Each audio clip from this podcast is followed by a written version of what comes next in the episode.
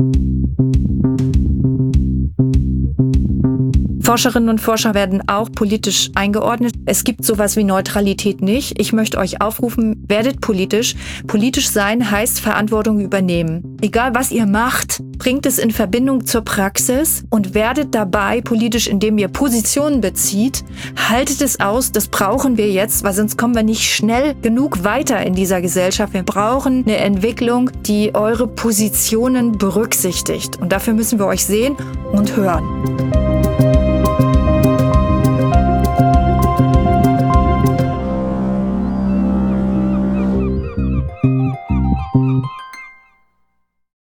Die Flut in Slowenien bringt sie wieder zurück. Die Bilder vom Ahrtal der großen Flut in Deutschland im Jahr 2021. Im Ahrtal sprechen wir von ca. 90 zerstörten Brücken, in Slowenien von Hunderten. Ein Viertel des Staates ist betroffen. Südnorwegen kämpft mit den Wassermassen. Ein Teil von Österreich versinkt im Wasser. Bei den sintflutartigen Regenfällen in Pakistan 2022 starben über 1000 Menschen. Ein Drittel des Staates war überflutet. Betroffene erleben die Situation sehr unterschiedlich. Alle haben jedoch gemein, dass die Infrastruktur zerstört ist, dass es Unmengen an Verschmutzung und Müll zu beseitigen gilt und dass viele mit dem Wiederaufbau auf unterschiedlichste Weise zu kämpfen haben. Was diese Überflutungen kurz- und langfristig bedeuten können und wie jeder von uns helfen kann bzw. sich vorbereiten kann, hören wir in dieser Podcast-Folge. 2022 besuchte Heidi, unsere Moderatorin, das Ahrtal, um dort in einer Versorgungsstation für Betroffene auszuhelfen, um sich ein Bild über die Situation machen zu können. Darauf folgte eine Tagesbesichtigung des Tals und ein Interview mit Eveline Lemke. Jetzt, 2023, ist die Folge fast noch aktueller als zuvor, wo viele noch dachten, das wird so schnell nicht wieder passieren. Wir stellen jedoch fest, Katastrophen sind die neue Norm und wir müssen uns darauf einstellen und vorbereiten. Doch nun zu Eveline Lemke. Die deutsche Unternehmensberaterin war Politikerin von Bündnis 90 Die Grünen in Rheinland-Pfalz. Von 2008 bis 2011 war sie Sprecherin des Grünen Landesverbandes Rheinland-Pfalz. Von 2011 bis 2016 amtierte sie in Rheinland-Pfalz als stellvertretende Ministerpräsidentin und Ministerin für Wirtschaft, Klimaschutz, Energie und Landesplanung. Eveline ist auch Autorin. Der Bericht Schlussfolgerung Hochwasserabfall Ahrtal Flut 2021 führte uns zu ihr. Darin beschreibt sie die Rolle der Abfallwirtschaft in Katastrophengebieten in ihrer Autobiografie schildert sie, dass sie schon immer sehr politisch war und auch so erzogen wurde. Ihre Eltern nahmen sie schon als Kind auf viele politische Veranstaltungen in Hamburg mit. Eveline hat nämlich Hamburger Wurzeln. Ihre Eltern mussten 1962, zwei Jahre vor Evelines Geburtsjahr, als die große Flut in Hamburg war, wochenlang mit den Wassermassen kämpfen, da das Wasser vor ihrem Haus auf der eingedeichten Flussinsel Wilhelmsburg nicht abfließen konnte. Doch nun zu unserem Interview mit einer Beraterin, die sehr viel zur Katastrophenbewältigung zu sagen hat. Hallo Evelyn. Hallo Heidi. Danke für die Einladung nach Niederzissen. Ja, sehr gerne. Wir haben uns die letzten Tage hier umgeguckt und du hast mir die Situation hier erklärt. Magst du hier nochmal für die Zuhörer ähm, sagen, wie es im Ahrtal gerade läuft und wie es euch geht. Ja, na klar, zeichne ich gerne unsere ähm, alternative Führung durchs Ahrtal auf. Äh, Heidi und ich, wir haben uns ja vorgenommen, als wir die Führung gemacht haben, dass ich ein paar unsichtbare Dinge für dich sichtbar mache, dass ich dir zeige, an welchen Projekten gearbeitet wird, ähm, wo es vielleicht mal schneller geht, wo es mal langsamer geht, wo wir Dinge auch gar nicht sehen, wo wir Menschen vermissen. Ja, wir sehen, da sind äh, Häuser leer, Baustellen sind zum Stillstand gekommen und unsere Tour hat äh, dir vielleicht ein bisschen ein Gefühl gegeben, wie es bei uns. Ich würde einfach deswegen direkt mal die Frage zurückgeben an dich. Wie hat denn das Ahrtal so auf dich gewirkt jetzt, gerade bei unserer Tour? Ich bin ja hergekommen nur mit den Bildern der Medien im Kopf, ähm, nur mit dem Gedanken, okay, da ist eine Küche, die brauchen Hilfe. Äh, ich war da mal hin und ich kannte das Ahrtal vorher nicht. Mein erster Eindruck war, wow, was für eine wunderschöne Gegend, die ganzen Weinberge. Ich war tief beeindruckt. Ich sah ein paar Häuser, wo man sieht, da war Schlamm und wo noch nicht renoviert sind, aber da dachte ich mir, na ja, die sind halt da noch am Arbeiten und so. Also so der erste Eindruck war gar nicht so schlimm, weil die Straßen funktionieren wieder, man kommt vom Fleck, also da, wo ich halt hin musste, na, es gibt ja einige Ortschaften, wo man noch nicht so gut hin kann. Ähm, und dann, als du mir das dann erklärt hast, was dahinter alles abläuft und auch andere Leute mir erzählt haben die letzten Tage, wo sie halt kämpfen mit unterschiedlichsten ähm, Problemen, habe ich erst ein besseres Gefühl dafür bekommen, dass es wirklich nach wie vor ein, ein Katastrophengebiet ist und dass die Leute nach wie vor um ihre Existenz kämpfen. Ja, ähm, also ich bedanke mich dafür, dass du das auch nochmal so sagst. Es braucht einen zweiten Blick. Ja. Wir haben ja Sommer, das heißt, die Bäume sind grün, noch trotz Dürre. Ähm, wir sehen auch die Weinberge, da wird schon auch der Wein geerntet. Äh, wir sehen Aktivität, ja, da fahren viele Leute mit dem Auto in die Baustellen rein. Du siehst also regen Baustellenverkehr, aber eben nicht überall. Und ich glaube, dieser zweite Blick, das Stehenbleiben, das darüber sprechen, was heißt das für die Infrastruktur und wie lange wird es an verschiedenen Stellen noch dauern, ist total wichtig. Also ich möchte mich erstmal bei dir bedanken und dafür, dass du den Podcast machst, ähm, dass du auch eine differenzierte Aufnahme der Sachverhalte hier vornimmst. Wir leiden nämlich, sag ich mal, unter einem Phänomen, ähm, das kann man sich schnell vorstellen. Wir haben hier viele geschädigte Familien, Haushalte. Wir haben auch Helferinnen und Helfer, die ein großes Engagement in das Tal gesteckt haben und gleichzeitig natürlich auch frustriert sind. Schon mal ein Jahr lang so Baustellenbetriebe ist eine lange Zeit. Und jetzt ist für alle klar, das wird hier noch lange dauern. Wenn man bedenkt, 50 Schulen, 60 Brücken, die kaputt sind, die Ahrtalbahn ist kaputt, die ganze Infrastruktur muss aufgebaut werden, äh, die Leitungen sind kaputt. Also das sind alles Sachen, wo man sich denkt, ja, wie schnell kann es gehen, ne? Genau, die Bahn fährt noch nicht wieder ins Tal. Die Schülerinnen und Schüler müssen alle an andere Standorte gefahren werden. Da fahren, kommen jetzt wieder ganz langsam einzelne Schulklassen wieder zurück in einzelne Teile von Gebäuden. Also das berührt alle Menschen hier und es ist ja auf einer unheimlich großen Fläche. Also ein ganzer Landkreis ist davon berührt, eben nicht die Orte, die jetzt nicht im Tal, sondern auf dem Berg. Wir sind hier bei mir in der Firma oben mhm. ähm, und auch ein Stück raus aus dem, aus dem Tal. Da ist noch das Brohltal sogar dazwischen. Das heißt, da siehst du dann auch wirklich gar nichts mehr. Aber in dem Moment, wo du da unten bist, auf 60 Kilometer, man fährt in das Tal hinein, da ist einfach die Berührung unmittelbar richtig noch vorhanden. Was, glaube ich, auch nicht vergessen werden darf, es sind zwar 10.000 direkt Betroffene, aber die haben alle Bekannte, Verwandte, Freunde. Und das zieht sich halt dann durch ganz Deutschland oder Europa, wo man dann einfach äh, Leute kennt oder damit in Berührung gekommen ist oder auch mit Helfern, die teilweise sicher eine schwierige Zeit hatten, die Eindrücke zu verarbeiten oder immer noch eine schwierige Zeit haben. Und ähm, das, glaube ich, macht den, das Ausmaß der Sache eigentlich erst aus, denke ich, dass, dass einfach so viele Leute auch indirekt betroffen sind. Ja, ich, es zeigt, Klimawandel und solche Ereignisse, das ist ja ein durch das Klima bestimmtes Wetterereignis gewesen. Es wird durch eine Attributionsstudie des DWD wissenschaftlich nachgewiesen. Es ist nachgewiesen. Letztes Jahr in Hamburg auf dem Schlechtwetterkongress vorgestellt worden. Also wir wissen und wir können zu diesem Ereignis sagen, das ist Klimawandel bedingt. Und es betrifft eben nicht nur uns jetzt hier, sondern es betrifft uns alle und sehr schnell überall. Es kann jeden erwischen. Ich möchte hier kurz einlenken. Also ich war bei dieser Fotoausstellung direkt am Fluss, wo ein Haus betroffen war und dort wird über Lautsprecher nochmal die äh, Message, die damals ähm, sehr viele Leute irgendwie getroffen hat, verbreitet, dass die Leute es schrecklich finden, dass der Klimawandel dafür verantwortlich gemacht wird.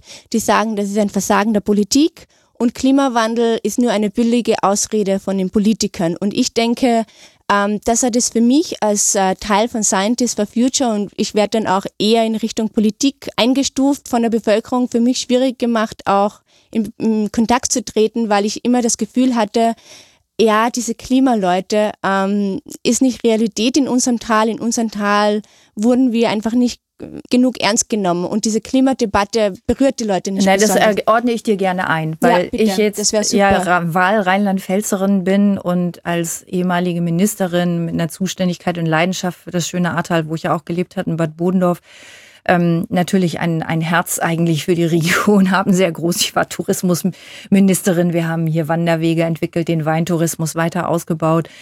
Ähm, aber es gibt hier ein Selbstverständnis. Äh, das Selbstverständnis lautet, der Menschen, der Mensch schafft, ähm, ja, und äh, der Planet hat sich danach zu richten. Und so wurde dieses Tal zugebaut. Und es gab hier heftigste politische Kämpfe in einem ähm, Gebiet, was schwer von der CDU immer politisch dominiert worden ist, unter dem damaligen Landrat Föhler. Jetzt haben wir eine andere Landrätin, die ist parteilos. Aber die Menschen haben ja ein Selbstverständnis. Wir machen uns das so, wie das brauchen und haben wollen und wir formen alles um. Und dann sind eben auch Baugebiete entstanden direkt an der A. Der natürliche Lauf der A ist immer kleiner, kürzer, geringer geworden. Das Flussbett ist geschrumpft. Und ähm, entgegen sogar mittelalterlichen Strukturen der Bautechnik, die es im Tal gab, die gut war, wie in Ahrweiler, das ist eine kleine Stadt gewesen, äh, die hat sich in der Römerzeit gebildet. Also die Römer waren schon hier und haben uns ja den Weinbau gebracht. Und die hatte eine Stadtmauer, weil auch das Wasser der Ahr bei Hochwasser um die Stadt so herumgeführt werden konnte. Und all dies ist ähm, nicht mehr berücksichtigt worden und auch in den Statistiken der hundertjährigen Hochwasser sind Daten mit Absicht so angegeben worden gegenüber den Behörden, weil man sich Flächen, Flächennutzungen, die direkt im A-Verlauf waren, für wirtschaftliche andere Nutzungen freihalten wollte. Für die Bäderkultur, für den Weinbau, für Gebäude, für Gewerbegebiete und so weiter. Und dann gab es hier eine muntere Baupolitik. Und das betrifft auch den Straßenbau. Und es geht äh, bis ins Dritte Reich unter den Nazis zurück, dass hier eine Querverbindung geschaffen werden sollte. Ähm, und ich habe selber großen politischen Streit gehabt über eine Anbindung äh, von der Autobahn A61 durch ein Flora-Fauna-Habitat europäisch geschützt. Ähm, das hat die CDU sogar geschafft, obwohl ich auf Länderebene Ministerin war. Alle Beschlüsse hatte wir im Bundesrat dagegen gearbeitet haben, aber im Bundesverkehrswegeplan sogar diese Querverbindung ähm, durchzusetzen. Das heißt, eine unglaubliche politische Macht der CDU mit einem unglaublichen Verständnis, wir als Mensch, wir können hier alles beherrschen und die Natur, die wird uns schon nichts tun. Das Anthropozän wird hier von den Menschen nicht verstanden.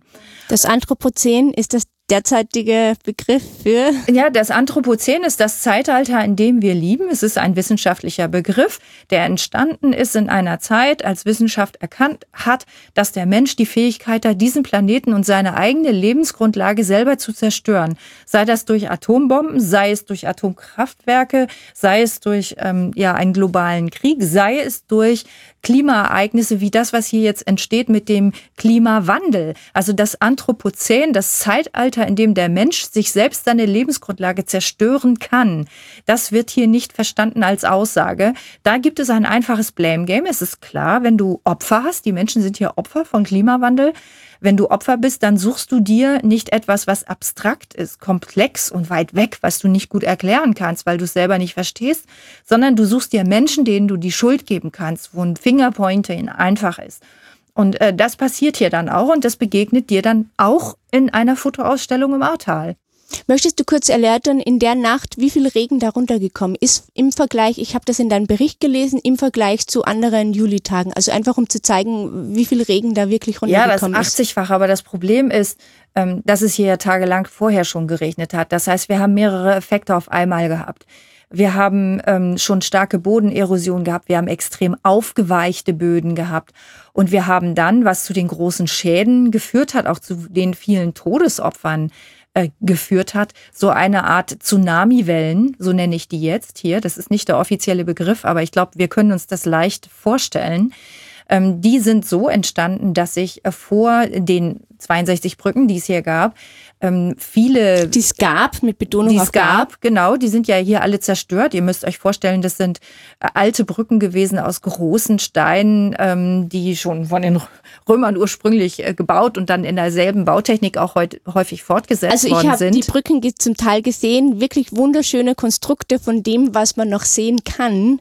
Und man muss ja auch bedenken, das ist auf einer Strecke von 100 Kilometern. Mhm. Ja. ja, das Ahrtal ist sehr lang von der Quelle Quelle bis zur Mündung sind das 111 Kilometer. Mhm. Und dann haben sich natürlich in diesen Quellgebieten und in den vielen, vielen, vielen kleinen Bächen, die das gesamte Ahrtal runtergeströmt sind, Wassermassen angehäuft, die überall dort sich aufgestaut haben, wo Brücken und dann der Unrat, der Hochwasserabfall sich gesammelt haben. Es sind ja komplett Campingplätze weggespült worden. Es sind Heizungstanks, Gastanks weggespült worden. Vier Millionen Liter Heizöl sind ausgelaufen. Ja, also die Tanks sind richtig rausgerissen worden.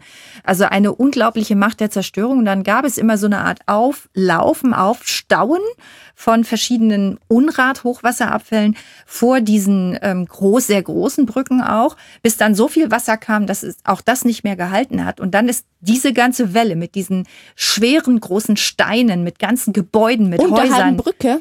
Ähm, unter halben Brücke, klar, die Brücken sind eingerissen worden dann. Und dann ist das wie eine meterhohe Welle, also diese, die Höhe der Wellen mit diesem Unrat hat dann sechs, sieben Meter Höhe gehabt. Das ist, kann man nachzeichnen heute.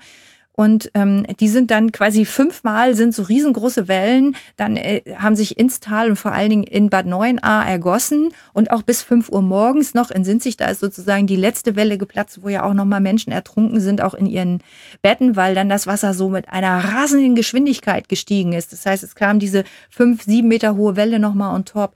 Und ähm, ein weiterer Irrtum ist auch wegen der Aktenlage, die natürlich bis dahin bestand, dass die Hochwasserkarten ja immer nicht ganz korrekt waren, zum einen auch nicht aktualisiert worden sind, zum anderen aber die feste Überzeugung der Menschen, das Hochwasser von 2016 könnte nicht überstiegen werden. Ich selber. Weil ähm, das ja ein Jahrhundert-Hochwasser ja, war. Ja, genau. Und mhm. ich selber sage immer, ich habe in einer Stelle gewohnt in Bad Bodendorf außerhalb der 100-jährigen Hochwassermarke. Aber ich habe schon 2016 äh, Wasserschäden gehabt. Ich habe äh, 2011 die Garage und die Nachbarn, die haben alle nasse Füße, die Keller waren vollgelaufen. Ich nicht, weil ich bin ja schon einmal Hochwasser- und Totalschadensereignis Geschädigte durch Sturm Kyrill. Das war mein Ereignis in Rheinland-Pfalz, ähm, weswegen ich dann auch umgezogen bin. Und ähm, aus dieser Lehre habe ich mir überall die Bodeneinläufe im Erdgeschoss äh, dicht gemacht. Ich habe gesagt, ich bin zu dicht an der A, ich möchte die zumachen und ich werde draußen auch Klappen einbauen für meine Kanalrohre, weil das Wasser kommt dann auch durch die Toiletten wieder hoch, ja. Und dann hast du, bist du länger trocken. Selbst wenn draußen das Wasser steht, hast du es nicht sofort in der Wohnung. Ansonsten schlägt dir das direkt in die Toilette und sprudelt quasi aus der Toilette und aus der Dusche wieder aus allen Abflüssen, die das Haus hat, sprudelt das Wasser dann hoch. Und ähm, von daher geht das dann auch sehr schnell. Deswegen war ich nicht gleich betroffen, weil ich Vorsorge betrieben habe. Aber selbst das hat alles nicht geholfen dieses Mal. Ähm, insofern, man kann beschreiben, ähm, wie das abläuft. Und ähm, das ist wichtig, dass man sich darauf einstellt, und zwar alle, die wir da sind. Es gibt Verhaltensregeln, die kannten die Menschen nicht, haben sie natürlich nicht beherzigen können, weil sie nicht trainiert sind. Nicht in den Keller gehen. Äh, in Zukunft müssen wir die Keller leer lassen. Ja, das heißt auch Schwammstadt. Was bedeutet Schwammstadt für Bad 9 Ahrweiler und da sind sich oder so? Lasst eure Keller leer, Leute. Ja, tragt da nicht alles runter, sondern einfach leer lassen die Keller. Und wenn das Wasser kommt, macht sogar noch die Türen auf, weil dann geht weniger kaputt. Aber geht auf keinen Fall da rein, weil wenn ihr da reingeht, die Tür schlägt zu, das Wasser drückt gegen, kommt ihr nicht wieder raus. Und so sind Menschen ertrunken. Also es gibt Verhaltensregeln, die muss man beherzigen. Genau wie die vielen tausend Autos. Also wirklich, hier sind ja quasi alle Autos im Ahrtal weggeschwommen. Und Menschen, die noch versucht haben, ihr Auto zu retten, äh, zu einem späten Zeitpunkt, sind in den Autos ertrunken. Die Autos haben sich hier stapelweise getürmt. Und das war auch im Aufräumen des Ahrtals natürlich eine riesige Herausforderung. Wir haben in unserem Bericht, ich glaube, darauf wolltest du ja, eingehen, ne? auf den Bericht möchte ich gleich noch eingehen, aber nochmal zurück zu der Nacht. Also es hat extrem lange geregnet, die Böden waren schon total ähm, angesaugt. Äh, die Wassermassen sind heruntergestürmt. Das konnte man auch vorhersehen ähm, zum Teil, die Meteorologen haben auch gewarnt. Und da stellt sich halt auch für die Bevölkerung die Frage, es war vorhersehbar, wieso sind wir nicht mehr gewarnt worden? Würdest du so sagen, da war auch ein Versagen der Politik da, unabhängig vom Klimawandel? Es beschäftigen sich jetzt viele Institutionen mit der Aufklärung dieser Frage. Nicht nur der Landtag hat eine Enquete-Kommission gebildet, ähm, sondern auch die Staatsanwaltschaft, die gegen den Landrat ermittelt. Und das ist ein großes Ermittlungsverfahren und der Landrat hat sich äh, zu Recht natürlich auch juristisch jetzt gut vertreten lassen, muss er, denn er war in der Verantwortung. Der Katastrophenschutz liegt juristisch in der kommunalen Hand. Er wäre die Person gewesen, die hätte warnen müssen. Die jetzige Landrätin war damals Bürgermeisterin in einem Ort weiter oben im Tal. Das heißt, sie war eher betroffen und sie hat dem Landrat mehrfach Nachrichten geschickt, seinem gesamten Personal und sie hat ihm gesagt, hier sterben Menschen. Das Der war Land Cornelia Weigand die wir auch aus den Medien kennen. Ne? Genau. Mhm. Und ähm, das ist natürlich ein ähm, sehr wichtiger Vorwurf, weil noch Stunden später in Sinzig Menschen gestorben sind und zwischendurch hätten diese Menschen evakuiert werden können. Da hätte keiner sterben müssen. Das ist ein veritabler, schwerer Vorwurf, der, das ist äh, ja Nachlässigkeit im Amt, ähm, die strafrechtliche Folgen haben wird, vermutlich, wenn danach entschieden wird. Und für den Landrat natürlich etwas, ähm, was ihn auch auf keinen Fall im Amt gehalten hat. Deswegen diese Frage, die du mir gestellt hast, werden beantwortet durch die entsprechenden Ermittlungsbehörden. Und wir können beobachten, und das ist das, was bisher auch die Enquete-Kommission festgestellt hat, dass es viele einzelne Schritte gab, wo man sagen kann, die waren nachlässig, sie hätten noch mehr und noch früher und alle zusammen evakuieren und warnen müssen.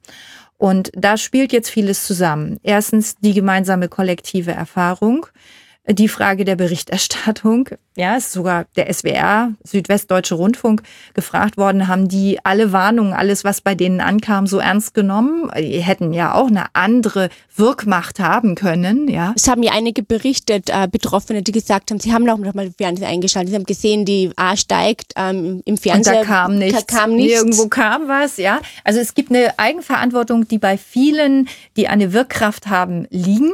Und es haben viele in ihrer Wirkkraft diese nicht ausgenutzt, weil sie eine falsche Lageeinschätzung hatten. Und daraus müssen wir etwas lernen aus der gesamten Situation. Und das hat sich natürlich auch fortgesetzt, direkt nach der Flut, ähm, bei dem, was das Krisenmanagement, das Aufräumen und so weiter betrifft. Ähm, obgleich wir natürlich auch viele Freiwillige und großes Engagement hier hatten. Aber für uns war wissenschaftlich spannend zu gucken, Wann funktioniert das dann besonders gut? Wann funktioniert es besser? Wann hat man noch besondere Herausforderungen, die du bei anderen Ereignissen vielleicht nicht hast? Und da wir uns ja mit Kreislaufwirtschaft, mit Circular Economy und einer neuen Form der Ökonomie befassen, war unser Blick natürlich auf die Hochwasserabfälle gerichtet und die Frage, wie kannst du diesen ganzen Hochwasserabfall, diesen ganzen Unrat, wie kannst du das so rausholen, dass die Menschen schnell wieder in Aufbaufunktionen kommen, dass du Leben retten kannst, dass du Menschen bergen kannst, dass du ja wieder in Richtung Normalität dich bewegen kannst in so einem Notstand. Mhm. Ich habe mir den Bericht angeguckt ähm, und mir sind zwei Sachen aufgefallen. Also auch rückblickend jetzt, ne? was war vor einem Jahr und rückblickend kann man ja eher sagen, was ist falsch gelaufen, was kann man richtig machen. Und da sind mir zwei Sachen aufgefallen. Und das eine war, ähm, die Abfallwirtschaft wurde nicht in die Reihe der Retter eingegliedert, ähm, was auf äh, ersten Eindruck vielleicht logisch erscheint, weil man sich denkt, na ja, man muss erst Menschen retten und äh, die Sache machen und dann das andere. Aber wie du erzählt hast mit den Brücken, na, wenn sich da alles staut, ähm, und auch da mit den Aufräumarbeiten, wenn die Leute mit der Infrastruktur nicht durchkommen, dass da die Abfallwirtschaft eine sehr wichtige Rolle spielt. Ähm, und die wurden ja auch erst zehn Tage, nachdem es passiert ist, mit in den Krisenstab mit einberufen. Das sind halt auch Sachen, ähm, wo man sich fragt, wie kann es sein, dass ein Krisenstab so wichtige Elemente vergisst. Und genau damit hast du dich beschäftigt. Darum finde ich den Bericht unheimlich spannend. Und ich würde jetzt gern mehr über den Bericht erfahren, den ihr hier in dem Büro, wo wir gerade sitzen, ähm, zum Teil erstellt hat. Deine Kollegin hat bei der Autofahrt, wie sie mich abgeholt hat, hat sie mir erzählt, dass ihr nach der Katastrophennacht relativ schnell bis zu 80 Prozent eurer Zeit damit verbracht habt, daran zu arbeiten, Fragen zu stellen, rumzutelefonieren und drum würde mich jetzt wirklich interessieren, was eure Fazite und eure Schlussfolgerungen daraus waren und wie die auch an die Leute weitergetragen wurden. Ja, wir wollten zunächst einmal die Menschen bei der Arbeit beobachten. Und bei der Arbeit beobachten heißt, du hilfst nicht nur selber mit, was wir hier alle tun, weil wir haben hier am Standort betroffene Mitarbeiterinnen und Mitarbeiter, wir haben Familienangehörige, also jeder war hier maßgeblich mit betroffen und das hat für uns erstmal auch bedeutet, dass die ersten drei Wochen hat hier niemand normal gearbeitet. Wir haben alle irgendwelche Einsätze gehabt. Später haben wir hier Pfadfinder beherbergt, die unten ähm, Hilfseinsätze im Tal mitgemacht haben. Die Waschmaschine lief für alle möglichen Leute permanent. Ähm, also es war alles darauf ausgerichtet, einen Beitrag zu leisten. Und dann fängst du an, Menschen bei der Arbeit zuzugucken. Und da war für uns klar, jetzt müssen wir wissenschaftliche ähm, Kriterien zur Anwendung bringen. Wir brauchen eine gute Beobachtungsmethode, mit der wir das ähm, beobachten, dokumentieren und aufarbeiten können und mit der wir das nach den Kriterien machen, wo wir unseren Fokus haben. Also uns ging es darum, ja, eine Welt ohne Abfall, das ist unsere Vision. Circular Economy ist genau das, ja, alles Erneuerbarkeit, worüber wir heute reden. Die Zukunft der Welt muss erneuerbar sein.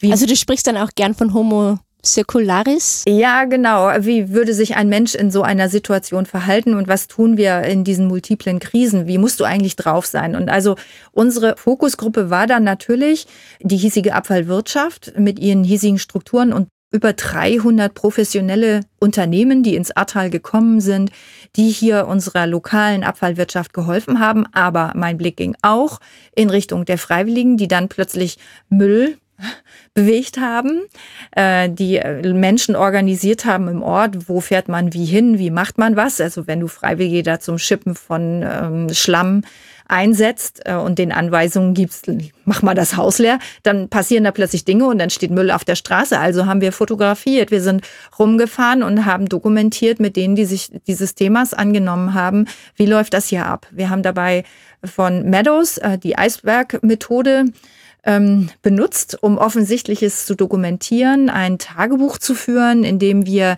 diese Akteure, die professionellen Akteure der Abfallwirtschaft interviewt haben. Wie war die Woche? Was habt ihr gemacht? Was waren wesentliche Ereignisse? Was waren wesentliche Probleme? Was waren wesentliche Hürden? Wie habt ihr die Hürde überwunden? Das habe ich dann in der nächsten Woche wieder gefragt. Und so waren wir dann in der Lage, ähm, nicht nur verschiedene Kriterien herauszuarbeiten, wie zum Beispiel, äh, dass auch die Abfälle in Wellen aufgetaucht sind. Also ich sag mal, wie der Tsunami kam auch der Abfall dann in Wellen wieder raus. Und vielleicht erstmal zur Dimension, worüber reden wir hier? Wir reden über eine Million Tonnen Abfälle, die hier in diesem letzten Jahr rausgeholt worden sind aus dem Ahrtal.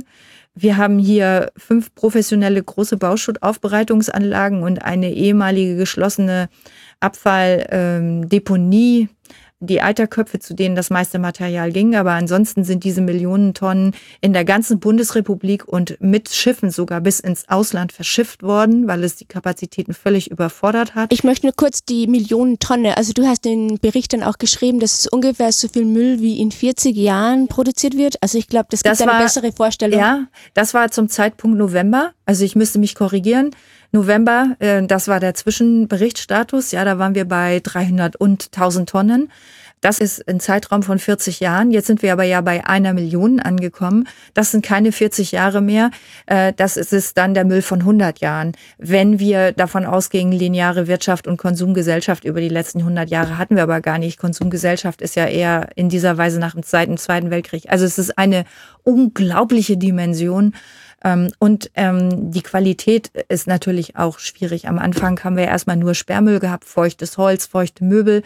Und dann gab es eben eine Welle von freiwilligen Helfenden, äh, die leider nicht organisiert worden sind. Das ist das Problem, was ich auch herausgearbeitet habe. Man hätte gleich Menschen haben müssen, die den Müll vor Ort sortieren, damit wir ihn besser in klareren Fraktionen entsorgen können. Und die haben den dann auch noch plattgefahren mit ihren Radladern oder Baggern oder was immer für Gerät zur Verfügung stand, weil sie dachten, wenn sie das verdichten, können sie es besser mit einer Schaufel durch die Gegend schieben.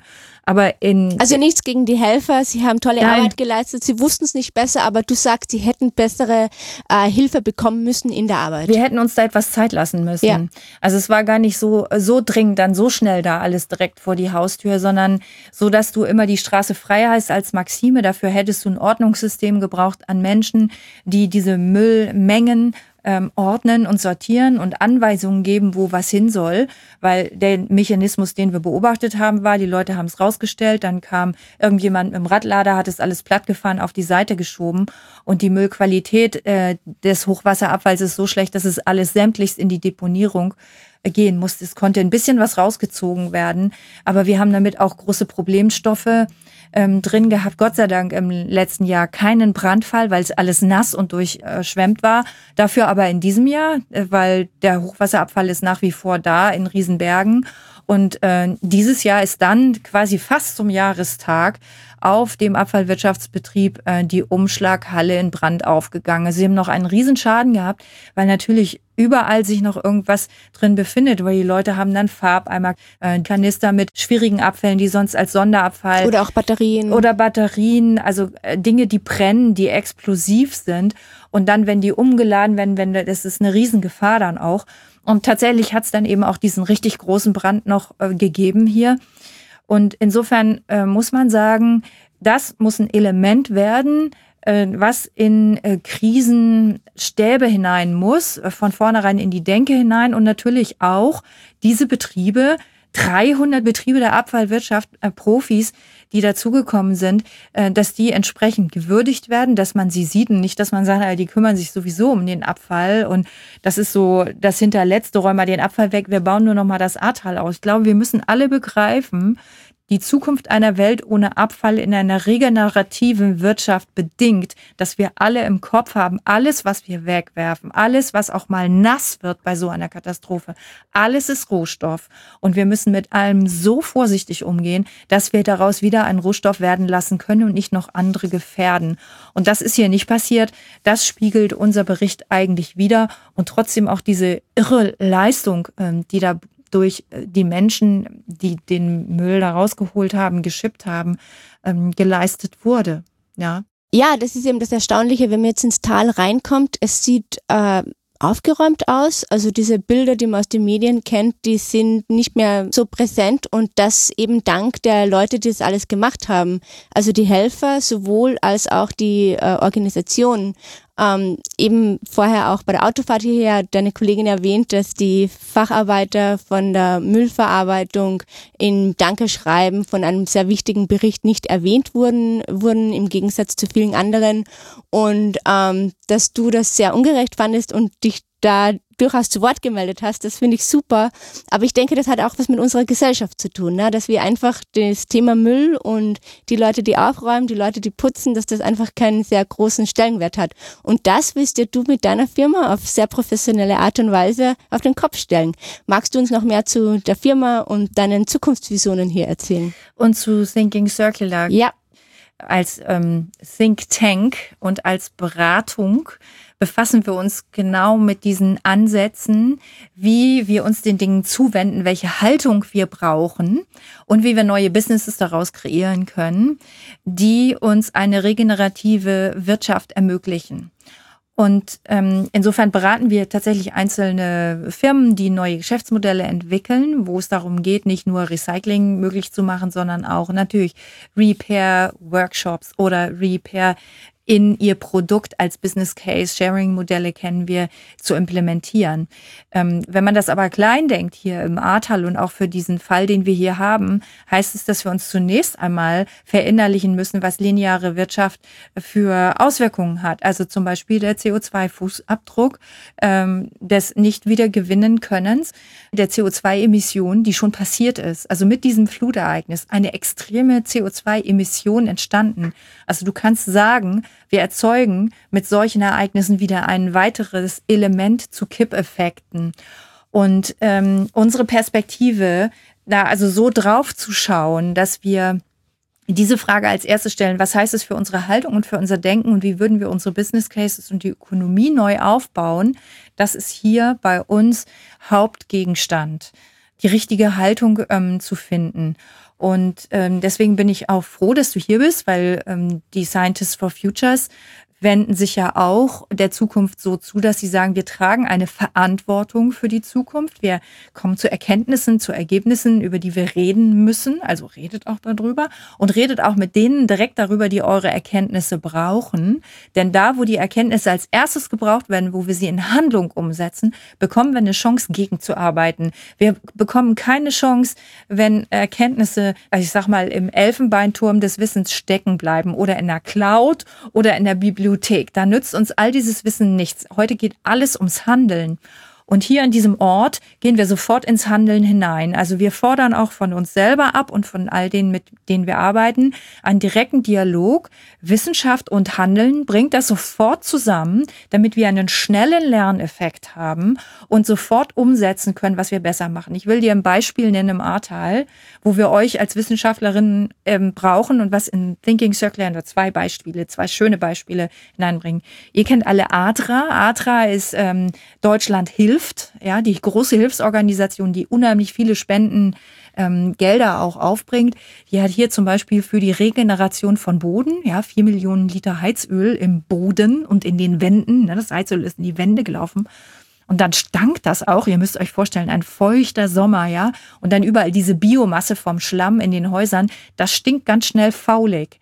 Und dann ist die Frage, wie kann man schnell gegen diesen Faulschlamm und gegen diesen Gestank in den Häusern angehen? Wenn du da drin arbeitest, du möchtest die trocknen schnell bewohnbar machen, überall standen dann ja auch Heizlüfter, dann brauchst du auch etwas und dann setzt du vielleicht auch ähm, Mittel ein, ähm, neue Bioökonomie zum Beispiel und ähm, effiziente Mikroorganismen zum Reinigen. Und dann wird aber hinterfragt, ne? ist das jetzt ein gutes Reinigungsmittel? Wie funktioniert das, wenn es mal wieder stinkt oder so? Und dann brauchst du Wissenschaft. Hier arbeiten wir mit dem Umweltcampus zusammen, die dann darlegen, dass das auch tatsächlich ähm, wirkt, ja, dann musst du die sofort ranholen. Und das sind Dinge, die wir tun. Wir holen dann sofort Wissenschaft dazu. Oder ein zweites Beispiel, ähm, was ich euch schildern möchte, wo jetzt Flächenversiegelung durch Bürgermeister und schnelles Handeln schon passiert ist. Also man muss sich vorstellen, die sind alle mit ihren Radladern und Baggern gefahren. Und dann haben die die A, die jetzt in einem neuen Bett war, die hat sich also alles eingerissen und dann hat die A sich einen neuen Flusslauf gesucht und hat die Landschaft neu gestaltet. Und dann haben die Bürgermeister gesagt, das geht nicht. Diese Fläche gehört ja Person ABC oder gehört vielleicht ähm, der Gemeinde oder gehört dem Landkreis und wir brauchen die Fläche wieder. Ich bekomme ja Streit, politischen Streit über die Flächennutzung, wenn jetzt der Fluss an der falschen Stelle läuft. Also was haben die sofort nach diesem Ereignis gemacht? Die haben die Bagger genommen, die Erde wieder verschoben, sodass die A wieder in dem vorher planmäßigen Verlauf der A verlaufen ist.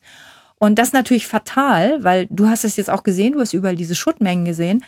Mit dem nächsten Hochwasser und der nächsten großen Flut werden sich diese dann nur leicht mit dem Bagger aufgehäuften Erdmassen, die sind auch ganz locker, sofort wieder in Bewegung setzen und sofort wieder die nächste Stadt, nämlich Bad 9 Ahrweiler, mit diesem Schlamm wieder überfluten. Dann haben die Leute den ganzen Schlamm wieder im Kanal. Ja, das Kanäle spülen war hier eine, eine Sache über Wochen, über Monate, ja, weil immer wieder der Schlamm in die Kanäle gegangen ist und dann hast du keine Trinkwasserleitung, hast du Wasserversorgungsschwierigkeiten.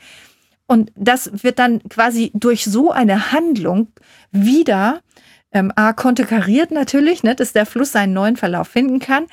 Aber es dient einer Vermeidung von politischem Streit und lokaler Auseinandersetzung vor Ort, weil der Bürgermeister sich nicht mit jedem Eigentümer von irgendeiner Fläche streiten möchte. Ja? Und dann ist natürlich im Notstand ähm, das sogar legitim, so sieht der Gesetzgeber das, deswegen wird Notstand ausgerufen, dass du solche Maßnahmen durchführen kannst. Und eigentlich müssen wir da langsamer werden. Also Thinking Circular. Wir sagen an der Stelle, macht mal langsam. Vielleicht hättet ihr auch mit eurem Notstand dann nochmal anders umgehen müssen, dass wir eine andere Regel für Notstand brauchen.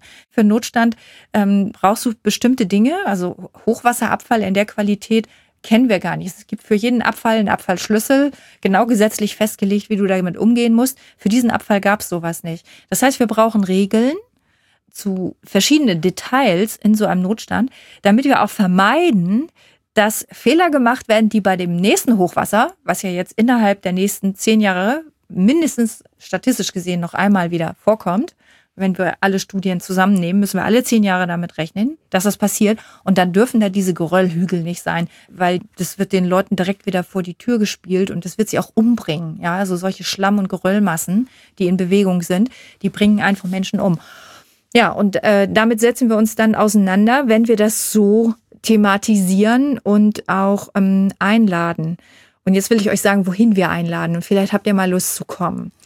Es gibt nämlich hier einen wunderbaren Ort, der heißt Umweltlernschule. Ähm, ich durfte damals diesen Ort als Ministerin finanzieren. Es ist eine kleine äh, Umweltlernschule, ein vorbildliches Holzgebäude. Das ist direkt hinter dem Abfallwirtschaftsbetrieb gebaut am Waldrand. Wir nutzen es für die Umweltbildung für alle Schüler und Jugendlichen hier im Landkreis. Die haben ein satzungsgemäßes Recht, da fortgebildet zu werden in Umweltbelangen. Aber wir benutzen es auch für alle Menschen im Tal, um sich an das Thema Klimawandel anzunähern, zu verstehen. Es gibt jetzt hier einen Volkshochschulkurs Klimafit, weil du hast gesagt, auch in der Ausstellung, die Leute sagen, das ist nicht der Klimawandel. Das heißt, sie haben noch nicht verstanden, was Klimawandel ist und was es macht. Das heißt, wir brauchen Volksbildung. Was ist Klimawandel? Ja, das haben wir jetzt hier begonnen in einem großen Netzwerk mit äh, Dozentinnen. Wir machen aber noch was anderes und das ist dann für die Wissenschaftlerinnen interessanter. Wir organisieren dort verschiedene Fachveranstaltungen zu Einzelthemen. Also eine Hochwasserwerkstatt, wo sich zum Beispiel Bauingenieure damit befassen, wie man wieder in der Stadt baut und wie man eine Schwammstadt macht. Ist ja nicht ganz trivial, ne? Nur den Keller offen zu lassen, ist ja nur ein einziges Mini-Element. Da gibt es viele bautechnische Aspekte und das wäre ein eigener Podcast für euch. Also machen wir jährlich eine Hochwasserwerkstatt, wo im Wesentlichen Bautätige Expertinnen und Experten, Wissenschaftler zusammenkommen, um ihr über ihre Erfahrung ähm, im Schwammstadtbau, auch im ländlichen Umfeld wie hier, zu sprechen und ähm, darüber zu reden, wie man Hochwasserwarnsysteme direkt an den Brücken installieren kann und äh, wie, äh, wie die Feinsteuerung von Hochwasserwarnung auch lokal verbessert werden kann. Das ist eine wichtige Diskussion, die muss fortlaufend ähm, durchgeführt werden, damit es sowas gibt wie ein kollektives Gedächtnis über die Tatsache, dass Klimawandel Hochwasser macht und dass es tödlich ist. Ja, und wenn du nicht sterben willst, dass es dann Regeln gibt, Spielregeln, Verhaltensregeln und auch für das danach Spielregeln, Verhaltensregeln, die wir jetzt noch finden, die wir diskutieren und aufbauen müssen. Und ähm, es braucht eine lokale Ebene. Das kann man nicht alles in Mainz bei irgendeiner Enquete-Kommission lassen, sondern das fängt mit uns an. Das macht was mit uns. Und ähm, wir freuen uns. Wir haben jetzt hier über 21 wissenschaftliche Initiativen, die sich verschiedene Bestandteile angucken. Es gab ja auch von den Scientists for Future die Forderung zu sagen, wir brauchen eine Modellregion. Finde ich super Forderung, habe ich immer als Ministerin auch haben wollen. Mein eigener Landkreis als Modell. Boah, wir waren hier die letzte im Vergleich aller 35 Landkreise, ja. Meine eigene Heimatregion war am schlechtesten. Ich konnte mit Regionen, die das verstanden hatten, wie es geht, viel besser arbeiten und habe das auch getan. Wir haben Modellregionen entwickelt im Hunsrück, Hunsrück Hochwald Nationalpark, wo ähm, also tatsächlich Zero Emission möglich ist. Äh, Biomassenutzung, alles inklusive. Also ganz tolle Konzepte, die sind richtig selbstständig, autonom, energetisch, ganz toll, ja. Hätte man hier alles machen können.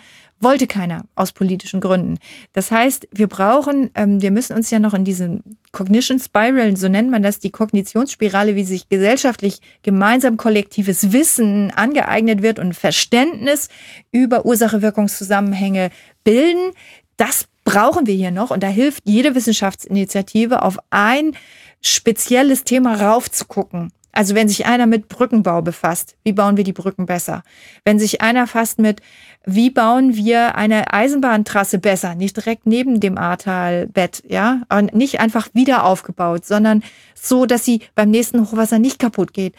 Eine Initiative zu jedem Thema halt. Und wie kann man die Weinhänge umbauen? Ja, das ist wichtig. Da rutscht auch noch das Wasser so runter und da kommt das Geröll dann mit runter, wenn es so stark regnet. Kann man die quer bauen? Also ein. Aufruf an die Scientists for Future, ähm, wenn ihr irgendwie im Ahrtal mitwirken wollt, in der Modellregion Ahrtal, dann macht es bitte, wir würden uns sehr freuen. Naja, ich, ich glaube, das ist überfordert viele Scientists for Future. Ich nehme ja wahr, bei den Scientists for Future sind nicht nur etablierte Wissenschaftlerinnen und Wissenschaftler, sondern viele junge Leute auch. Ich glaube, was ich damit bei euch auslösen möchte, ist, dass ich sage, wo immer ihr eine Aktivität habt, wo ihr jetzt schon beruflich mit eurem Projekt seid, Schaut darauf, dass ihr es in eine praktische Anknüpfung, in eine praktische Forschung bringt, sodass diejenigen, mit denen ihr heute schon arbeitet, einem ein sofort einen praktischen Nutzen habt und dann forscht mit diesem praktischen Nutzen weiter und schaut auch, was hat der verändert gegenüber der Nulllösung, wo sich halt, weil ihr habt alle eine Nulllösung immer im Vergleich, die ihr auch wissenschaftlich anguckt. Aber guckt auch, was das Lernen ausmacht und den Menschen im Land helft ihr damit, wenn ihr sofort damit rausgeht. Es ist extrem unbequem. Forscherinnen und Forscher müssen sich auch kritisieren lassen. Forscherinnen und Forscher werden auch politisch ähm, eingeordnet. Das haben wir alle in Corona sehr deutlich gesehen. Ähm, es gibt sowas wie Neutralität nicht. Ich möchte euch aufrufen, ich war lange politisch, ich bin immer ein ganz politischer Mensch, werdet politisch. Politisch sein heißt Verantwortung übernehmen. Und ihr könnt das ohne in politisches Amt zu gehen. Ihr könnt politisch sein in eurer Arbeit, ja, indem ihr auch kommuniziert und eure Beobachtungen teilt, weil damit nehmt ihr eine Position ein. In dem Moment, wo du eine Position einnimmst, bist du politisch. Also mein Aufruf ist, egal was ihr macht, bringt es in Verbindung zur Praxis, lasst euch ein und werdet dabei politisch, indem ihr Positionen bezieht, haltet es aus, das brauchen wir jetzt, weil sonst kommen wir nicht schnell genug weiter in dieser Gesellschaft. Wir brauchen eine Entwicklung, die eure Positionen berücksichtigt. Und dafür müssen wir euch sehen und hören. Ja, diese Modellregion Ahrtal, äh, da haben ja Scientists for Future zum Teil mitgearbeitet und hier noch äh, eine Frage zur Umsetzung. Also ich habe in der Bevölkerung einen sehr großen äh, Frust bemerkt, dass es heißt, ja, äh, da gibt's diese großen Gerede von nachhaltiger Energie und so weiter, aber wenn man dann die Anträge stellt, dann ist es furchtbar kompliziert, dass man die Solaranlage aufs Dach bekommt oder an seine Fernwärme kommt und so weiter und so fort. Hast du ähm, eben auch aus deiner politischen Erfahrung einen Ratschlag für Leute, die gerade mit der Bürokratie kämpfen und glauben, sie können äh, die erneuerbaren Sachen nicht machen, weil es bürokratisch zu kompliziert ist. Es gibt aufsuchende Hilfe hier. Also aufsuchende Hilfe kennen wir als Begriff aus der Sozialarbeit. Ja, das heißt, da kommt der Helfende zu den Haustüren, klingelt, ja, redet mit den Menschen und setzt sich mit ihnen mit dem Computer an den Tisch und hilft ihnen beim Anträge ausfüllen und sowas. Und das machen wir jetzt. Es gab hier eigentlich auch schon direkt nach der Katastrophe aufsuchende Hilfe. Die Leute könnten ihre Förderanträge für die Ersthilfe und eine Auszahlung in Bargeld im Bus durch aufsuchende Teams schon erhalten. Ähm, wir haben hier die Energieagentur, wir haben verschiedene andere Helfende, die die Menschen aufsuchen. Das ist eine total wichtige Sache, aber ich will dir jetzt zwei Phänomene oder drei Phänomene schildern, die jeder wissen muss, der dieses Argument hört, um das neu einzuordnen. Man muss nämlich sehr vorsichtig sein mit diesem Vorwurf. Der ist nämlich schnell gemacht. Mhm, Habe ich häufig gehört. Ja, und ich verstehe, viele Menschen für viele Menschen ist es kompliziert. Viele Menschen haben nicht gleich die Ausbildung, haben nicht gleich einen Computer und für die ist ein Förderantrag eine schwierige Sache. Das verstehe ich. Aber ich finde den Vorwurf auch oft ähm, ungerecht äh, gegenüber dem, was geleistet wird. Und es gibt ein zweites, also diese drei Phänomene kurz zu beschreiben. Erstens, Menschen gehen auch einfach weg aus dem Ahrtal. Was wir sofort gesehen haben nach der Flut, wir sind ja hier wie ein lebendes Altenheim, muss man sich vorstellen, ja. Ja, lass es bitte drin, schneide das nicht raus hier.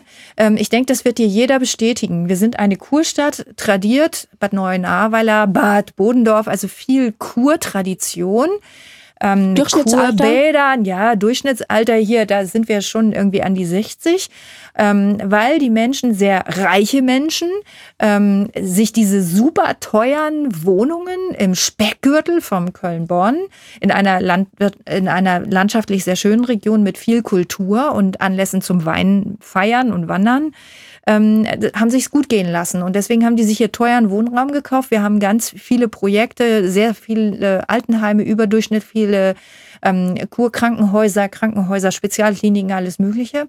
Und deswegen schon ein Hotspot für die ältere Generation. Und das war ein Geschäftsmodell hier in der Region. Und dieses Geschäftsmodell ist jetzt dann auf einmal auch geplatzt. Und was haben viele Menschen gemacht, die hier ältere Angehörige hatten? Die haben sofort die älteren Menschen hier aus diesem Katastrophengebiet rausgeholt ja, insbesondere die, die auch selber einen Wasserschaden hatten. Und da gab es erstmal 10.000 Abmeldungen hier. Ja, also wenn du sagst 40.000 betroffene Haushalte, 10.000 Abmeldungen sofort. Die sind auch nicht wiedergekommen. Und wenn du jetzt durch den Ort fährst, so wie wir das gemacht haben, siehst du sehr viele leere Wohnungen und dann siehst du bei jeder fünften, sechsten steht mal ein Auto oder mal ein Handwerker oder da wird mal was gemacht. Aber du siehst erstmal fünf äh, leere, dann eine, dann wieder vier ne, von den zehn. Also im Schnitt ähm, viel, viel, viel zu wenig Aktivität. Und das hängt tatsächlich mit diesem verschwundenen ähm, Menschen auch zusammen, die aus unterschiedlichen Gründen hier raus sind. Und einige auch nur wegen der Altersstruktur. Ähm, Schwierigkeit ist es natürlich, weil äh, aktuell die Preise und die Makler immer noch davon ausgehen, man baut einfach wieder auf und du kannst das alte hohe Preisniveau wieder erlangen. Dadurch wird alles so sackteuer, dass es für Familien schon mal ganz, ganz schwierig ist. Und es hängen auch alle in diesen alten Modellen fest. Also bei Thinking Circular würden wir sagen, du musst auch Modelle ähm, auch Finanzierungs Fragestellungen zu, wie teuer ist Grund und Boden oder was ist er wert, wenn er ständig überschwemmt wird, da müssen sich alle schnell anpassen. Und auch die, die wieder auf reiche Gewinne spekulieren und die wieder das Ahrtal in dieses Geschäftsmodell verwandeln wollen. Das Ahrtal braucht ein neues Geschäftsmodell. Das wird ja so dann dauerhaft auch nicht funktionieren, wenn du ständig hier sanieren musst und du kannst im Erdgeschoss bald keinen mehr wohnen lassen. Ja, Da musst du ja unten auch in den Räumlichkeiten was anderes machen. Das heißt, wir bekommen hier andere Perspektiven und äh, andere Notwendigkeiten, Visionen für die Zukunft zu arbeiten. Also Phänomen Nummer eins, nochmal um das zusammenfassen. Wir haben demografisch eine Überalterung, die führt zu einer anderen Aktivität und teilweise auch dazu, dass die, diese Menschen nicht mehr selber helfen können, demografisch gesehen. Ich sage jetzt nicht, dass es hier nur alles einfache Leute sind, das mhm. sage ich nicht. Ne? Mhm. Aber demografisch ist es feststellbar, statistisch. Das Zweite ist, große Anzahl von Abmeldungen bei denen wir feststellen, die sind tatsächlich nicht mehr da. Und das Dritte, was wir feststellen, ist, dass die Berufe, die wir sehen, die, wo Menschen tätig sind, ähm, dass das eben im Wesentlichen hier auch der Weinbau und der Tourismus ist. Und im Weinbau und Tourismus hast du also Hotels, Restaurants, die jetzt alle nicht tätig sind, die keine Einnahmen haben. Da geht auch sofort das Personal weg. Und nach Corona hast du natürlich die Doppelklatsche, ja, ökonomisch gesehen für diese Betriebe. Das heißt, da hast du auch einen echten Drain ähm, an, an Menschen, der weggeht. Auch diesen Drain müssen wir jetzt mal so sehen. Das ist auch ein richtig großer ökonomischer Abgang, den du nicht schnell wieder kompensieren kannst. Zu der Forderung, wie schnell macht man einen Antrag? Es gibt auch da klare Regeln. Der Staat kann nicht doppelt und dreifach fördern, darf er nicht. Das ist verfassungsmäßig verboten. Das heißt, wenn es schon eine Förderung gibt, sagen wir mal, für eine Salaranlage aufs Dach zu legen und du bekommst eine Einspeisevergütung dann darf nicht zweifach gefördert werden. Dann muss das getrennt werden. Das heißt, du musst für verschiedene ähm, Dinge, die du an deinem Haus tust, wenn du deine ganze Energieversorgung umstellst, äh, verschiedene Anträge stellen. Das heißt, es reicht nicht ein Förderantrag. Du musst verschiedene Dinge tun. Und das ist jetzt der vierte Punkt, den ich machen will. Es gibt eine Vielzahl von Hilfsmöglichkeiten, aber eine Vielzahl von Anträgen und Einzelbearbeitungen, die du machen musst, wenn du ähm, hier ein ganzes Haus, ein Objekt, äh, ja, ein Gewerbebetrieb, ein Hotel oder dein Einfamilienhaus ähm, wieder aufbauen willst. Und ähm, durch die Entschädigung für, wenn du dein Haus verkaufst oder Grund und Boden dann wieder abgeben willst, gibt es auch nochmal eine Vielzahl anderer Notwendigkeiten. Ich sage nicht, dass alle fair und gerecht gegeneinander sind, aber du musst sie auch noch alle können. Das heißt, wir haben eine Komplexität auch in dem Förderpool. Bedeutet, fünfter Punkt, das ist so komplex auch von der Förderung, dass eigentlich jeder hier aufsuchende Hilfe in Anspruch nehmen muss. Und dann musst du auch noch die verschiedenen Hilfsmaßnahmen sehen und nicht nur die eine, wo jetzt vielleicht der Fördernde dir was mitgeben kann, sondern du musst mehrere Stellen anlaufen. Es ist nicht einfach. Das ähm, sehen hier, denke ich, alle. Aber es ist machbar. Wir sehen genauso, das ist das Gegenbild, Winzerbetriebe, die komplett abgesoffen waren, also wo der Wein in Fässern weggeschwommen ist. Die haben letztes Jahr ihre Ernte reingeholt. Die haben neu gekeltert. Die haben jetzt schon den Wein wieder, den neuen Wein vom letzten Jahr wieder draußen. Die haben die Kälterei neu aufgebaut. Die haben die Keller neu gemacht. Die haben äh, ihre Produktionsanlagen neu äh, gebaut und die haben ihre gastronomischen Einrichtungen wieder aufgestellt. Das sind in der Regel junge Leute. Das sind tatkräftige Menschen. Also hier wieder demografischer Faktor. Ähm, und wir, die sind auch finanziert, die stehen wieder da, die sind motiviert. Also es geht. Menschen haben das gemacht und dass du sehen kannst, es gibt welche, die es tun, zeigt nicht, dass es unmöglich ist. Die haben auch Hilfe in Anspruch nehmen müssen.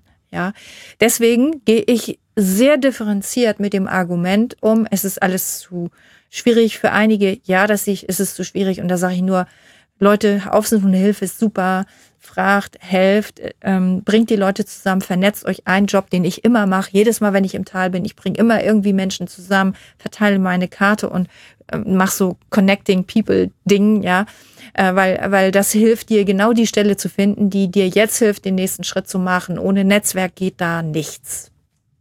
Ja, ich glaube, das ist ein perfektes Schlusswort. Äh, Netzwerk ist äh, das Wichtigste. Darum habe ich mich auch entschieden, in einer Küche zu arbeiten, weil dort, wo das Essen ist, treffen sich die Leute. Ähm, wir sind alle hungrig hier. Ich würde sagen, äh, danke für das Gespräch. Danke dir, ähm, dass du gekommen bist und dank deiner Community auch ähm, für die Hinweise zur Modellregion. Die kommen hier gut an. Ähm, ich glaube, das hilft uns nochmal politisch das Notwendige zu unterstützen. Wir brauchen hier jetzt viel Entwicklungsarbeit. Wir brauchen euch. Bleibt uns treu. Ja, und nochmal äh, an alle, die vielleicht aus der Region zuhören, ähm, wenn ihr mitarbeiten wollt bei äh, Zukunft des Ahrtals, wenn ihr Ideen habt, äh, egal welcher Background, muss kein Wissenschaftler sein, äh, jeder hat gute Ideen, äh, meldet euch hier bei ähm, Thinking Circular und äh, arbeitet mit bei der Zukunftsvision Ahrtal. Ihr werdet bei Evelyn sehr gut aufgehoben sein. Danke.